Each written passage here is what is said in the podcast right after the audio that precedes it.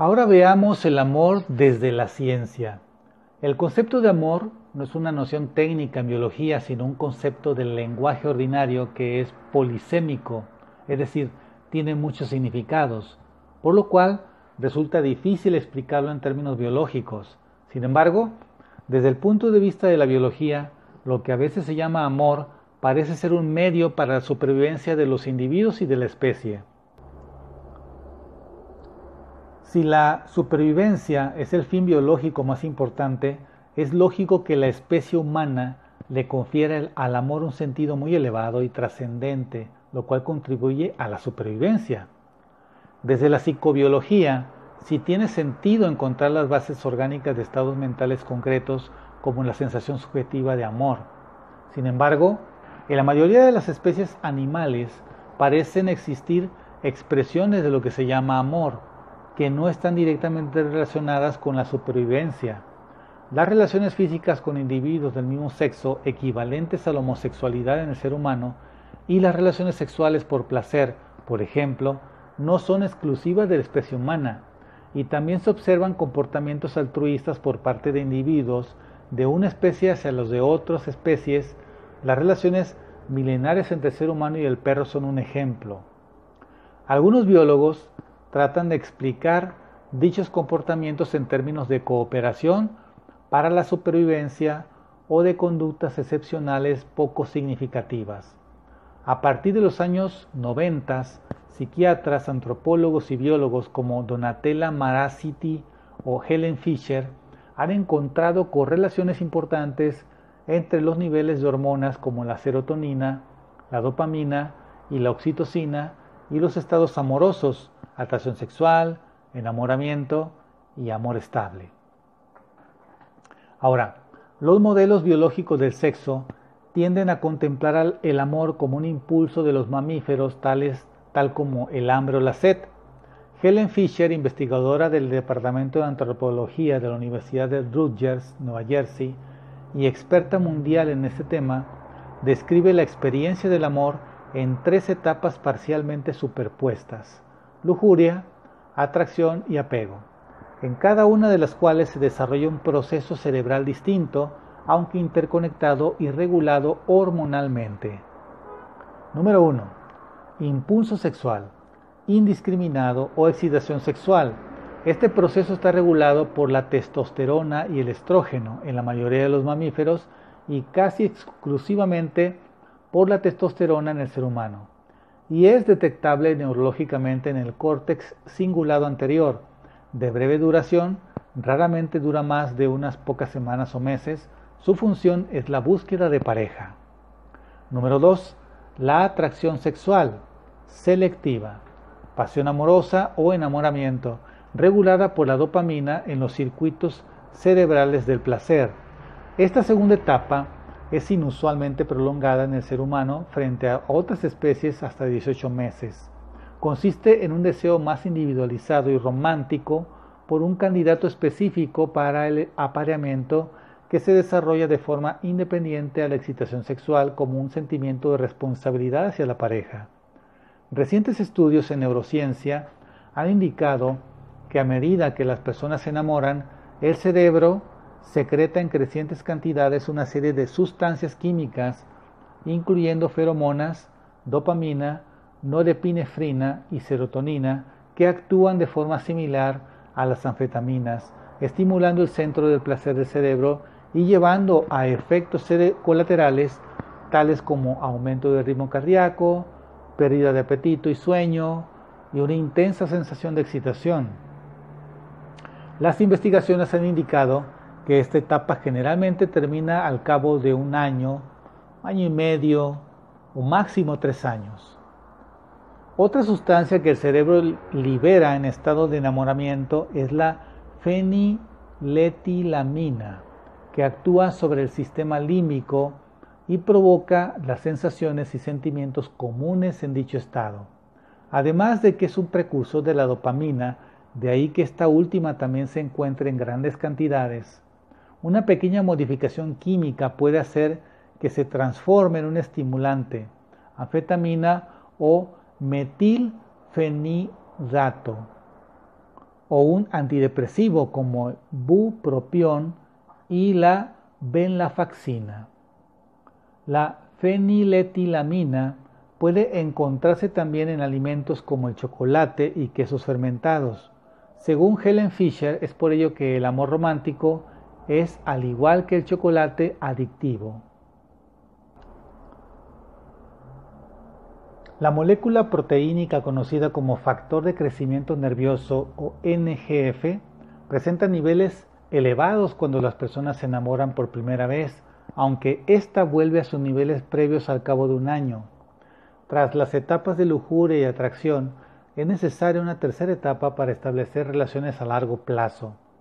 El cariño o el apego es la tercera, la tercera etapa que es el lazo afectivo de larga duración que permite la continuidad del vínculo entre la pareja, regulado por la oxitocina y la vasopresina, que también afectan al circuito cerebral del placer. Su duración es indeterminada, puede prolongarse toda la vida. El apego implica la tolerancia de la pareja o de los hijos durante un tiempo suficiente como para criar a la prole hasta que ésta pueda valerse por sí misma se basa generalmente, por lo tanto, en responsabilidades tales como el matrimonio y los hijos, o bien en amistad mutua basada en aspectos como los intereses compartidos. Se ha relacionado con niveles de las sustancias químicas oxitocina y vasopresina a un nivel mayor del que se presenta en relaciones a corto plazo. El equilibrio de los tres procesos controla la biología reproductiva de muchas otras especies, por lo que se cree que su origen evolutivo es común. La etología interpreta que el amor humano evolucionó a partir del ritual de aparamiento o cortejo de los mamíferos, despliegue de energía, persecución obsesiva y protección posesiva de la pareja y agresividad hacia los potenciales rivales. Ahora, dentro de la antropología, ¿cómo se ve el amor?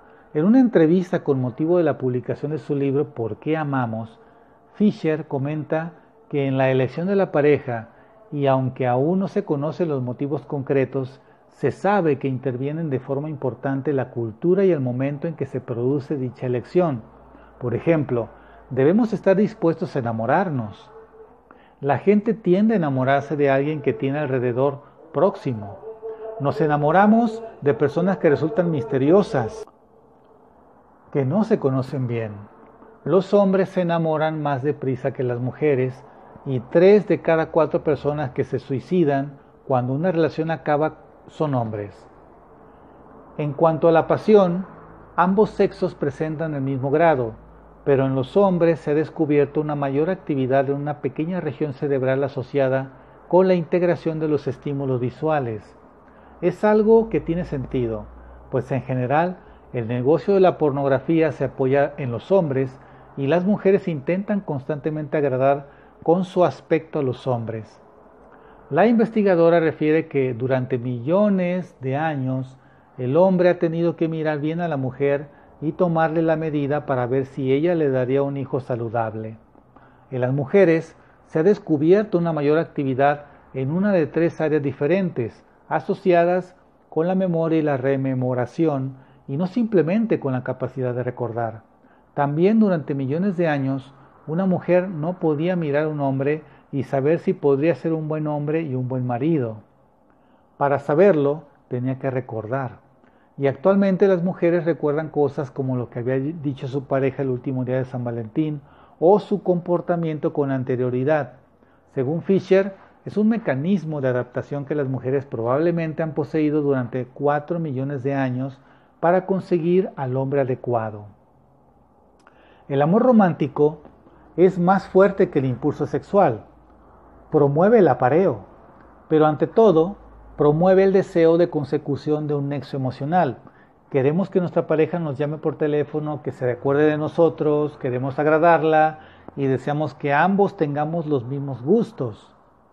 Una de las características principales del amor romántico, además del deseo de contacto sexual, es el de exclusividad sexual. Cuando tenemos relaciones sexuales con alguien y no lo amamos, no nos importa realmente si también las tiene con otros. Pero cuando nos enamoramos, pasamos a ser realmente posesivos, algo que en la comunidad científica llaman vigilancia de la pareja. Por ello, el amor romántico es un arma de doble filo, pues dependiendo del desenlace de la relación, puede derivar en una gran felicidad o una gran tristeza, la cual a su vez puede llevar en casos extremos al suicidio o al asesinato. El amor y el odio son muy parecidos, con la indiferencia como el opuesto de ambos. Normalmente hacemos ambas cosas, amamos y odiamos al mismo tiempo a la persona. De hecho, el amor y el odio tienen muchas cosas en común. Cuando odiamos, concentramos nuestra atención tanto como cuando amamos. Cuando amamos o cuando odiamos, nos obsesiona pensar en ello, tenemos una gran cantidad de energía y nos cuesta comer y dormir. Ahora, una ciencia como la psicología ha tenido unos avances impresionantes en el estudio del amor desde el punto de vista científico, psicológico. Para presentar el punto de vista de la psicología sería preciso presentarlo de cada uno de sus enfoques o escuelas. Desde un punto de vista de la terapia cognitivo-conductual, el amor es un estado mental orgánico que crece o decrece dependiendo de cómo se retroalimente ese sentimiento en la relación de los que componen el núcleo amoroso. La retroalimentación depende de factores tales como el comportamiento de la persona amada, sus atributos involuntarios o las necesidades particulares de la persona que ama, deseo sexual, necesidad de compañía, voluntad inconsciente de ascensión social, aspiración constante de completud, etc. Desde la psicología cognitivo y psicología social, destacan las investigaciones efectuadas acerca del amor de Robert J. Sternberg, quien propuso la existencia de tres componentes en su teoría triangular del amor. Número uno, la intimidad, entendida como aquellos sentimientos dentro de una relación que promueven el acercamiento, el vínculo y la conexión. Número dos, la pasión, como estado de intenso deseo de unión con el otro, como expresión de deseos y necesidades. Y tres, la decisión o compromiso. La decisión de amar a otra persona y el compromiso por mantener ese amor. Estos tres componentes pueden relacionarse entre sí formando diferentes formas de amor, intimidad y pasión, pasión y compromiso, intimidad y compromiso, etcétera, etcétera. Dentro de la psicología social, algunos autores proponen una serie de arquetipos amatorios, como por ejemplo John Lee, Ludos, Storch, Eros, Agape, Manía y Pragma.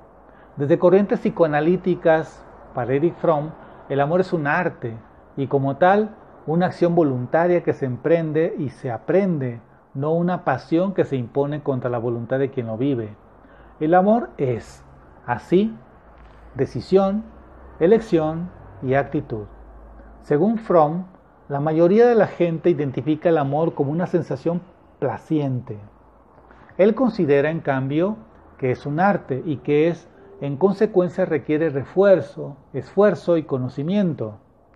Desde su punto de vista, la mayoría de la gente cae en el error de que no hay nada que aprender sobre el amor, motivados, entre otras cosas, por considerar que el principal objetivo es ser amado y no amar. De modo que llegan a valorar aspectos superficiales como el éxito, el poder o el atractivo que causan confusión durante la etapa inicial del pretendido enamoramiento, pero que dejan de ser influyentes cuando las personas dejan de ser desconocidas y se pierde la magia del misterio inicial. Así pues, recomienda proceder ante el amor de la misma forma que lo haríamos para aprender cualquier otro arte, como la música, la pintura, la carpintería o la medicina, y distingue, como en todo proceso de aprendizaje, dos partes, una teórica y otra práctica.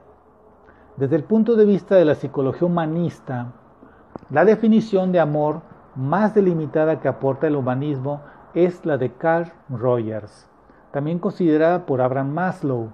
Amor significa ser plenamente comprendido y profundamente aceptado por alguien.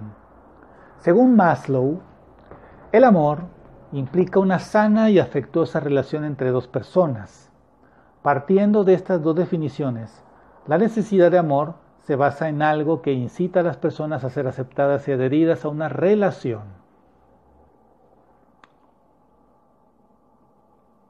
Dice Maslow, la necesidad de amor implica darlo y recibirlo.